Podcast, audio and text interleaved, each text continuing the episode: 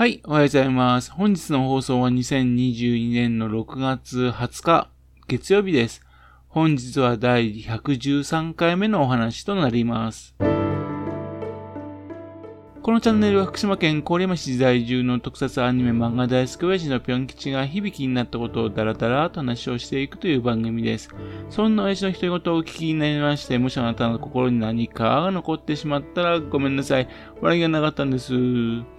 向にもこの番組に興味を持ってしまったら、ぜひ今後もごひいきのほどよろしくお願いいたします。昨日はですね、宇宙刑事ギャバンが7月30日にね、えっ、ー、と、バンダイセンター買う話をいたしました。約40年前のお話ですね。実はですね、その時ですけどね、約1ヶ月後ですね、再びリステル猪苗代湖はピンチに遭うんですよ。大戦隊ゴーグル5です。1982年2月6日からですね、約1年間放送された番組です。えー、こちらは土曜日の6時から放送されてたんですね。宇宙刑事ギャバンは金曜日の7時30分と。ね、いうわけで、曜日と時間は違うのですが、まあ、ほぼ重なってる番組だったんですね。というわけで、その Google 5の第30話、ね、9月4日の日にですね、放送されました。猪苗代の黄金魔剣です。えー、当時ですね、リステル1猪苗代をですね、PR する運動とかなんかあったんでしょうかね。脚本は曽田博久さんです。スーパー戦隊17作品ね、関係した方でして、399作品のね、脚本に携わった方です。特撮だけではなくてですね、アニメではですね、タツノコプロの作品を中心に脚本を書いていらっしゃいます。そして監督は、以前話をいたしました、北方出身の名監督、東條翔平監督です。つばやぷが都へ移動しまして2年目っていうことでね、油が乗ってる頃じゃないかなと思います。しかしですね、今見るとこれ、当時のスーパーセンターでテンポが速すぎてびっくりです。よく30分番組でこんな話を盛り込めたなと不思議なぐらいなんですよね。というわけで、かいつまんで話をしていきますけども、それでもね、なかなか長くなってしまいます。ある日新宿の公園で一人の老人がですね、デスダークに襲撃を受けているんですね。そこに駆けつけたゴーグル5は戦闘の末デスダーク一味を蹴散らすことに成功するんですが、えー、その際にですね、敵がですね、えー、黄金魔剣必ず頂戴するぞと言うんですね。この襲われた老人がですね、会津一鉄流25代目の当主だっていうんですよね。というわけで、えー、先祖代々受け継いできた秘宝をね、黄金魔剣がですね、デスダークに狙われているっていうのでね、ぜひゴーグル5に守ってほしいと思って東京に来たらしいんですよ。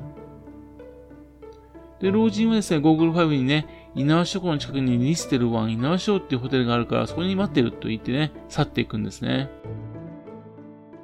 で、老人の依頼を受けてですね、稲葉湖へやってきた5人はですね、えクジラの形をした船でね、桟橋に降り立つんです。遊覧船に乗ってどうして来たんで、どうやって来たんですかね。えっと、今のあの、亀とね、白鳥の遊覧船がありますけどね、当時はクジラの形もあったんですね。バンダイ山が綺麗だなとか言ってるんですけどね、どう見てもですね、猪苗代湖側から見た景色がないんですけどね。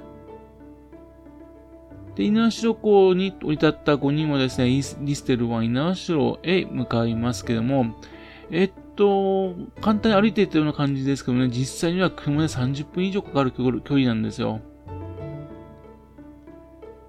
リステル1猪苗代がね、アップでよく出るんですが、えー、昨日言ったようにですね、まだウィングタワーはできてできる前の形です。ゴーグル5のうちですね、男4人はですね、老人によってね、あの部屋に案内されましてね、孫娘とね、お見合いみたいなことをさせられちゃうんですね。4人のうち1人はですね、後継ぎにしたいっていうことを考えているらしいんですよ。その時ですね、あの外からですね、ギターの音色がするんですね。ギターを弾いていたのは孫娘の同級生で彼女に思いを寄せる少年なんです。老人はですね、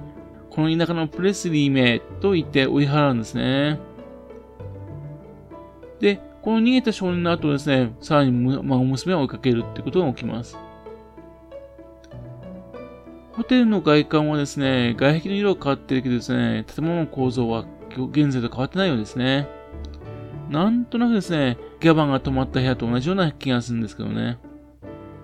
ひどいは私の人生何だと思ってんのと、老人に詰め寄る孫娘と、そうするとですね、またですね、再びギターの音色が聞こえてくるんですよ。老人はまた怒ってね、またあの田舎田舎のプレスリメと言って、どうだと言って追いかけていくんですね。そしてですね、外に飛び出していって、孫娘も追いかけていって、ゴーグル5も追いかけていきます。で、たどり着くのが会津若松の名城鶴ヶ城なんです。いくらなんでもですね、ね、遠すぎますよね。猪苗代湖からですね、えっと、会津若松まではですね、どうやって行ったのかな？と。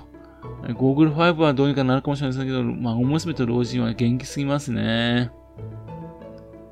で、通賀城の周辺で敵の戦闘員と戦闘開始。で、はは、いっぱい食ったのはゴグル5。って現れたのは宿敵デスギラー将軍です。というわけで、城内にある稲荷神社で戦うわけですね。で、ゴグル5が戦っている最中にですね、孫娘と老人はね、連れ去られてですね、黄金魔剣が眠っているというですね、浄土平へ連れて行かれます。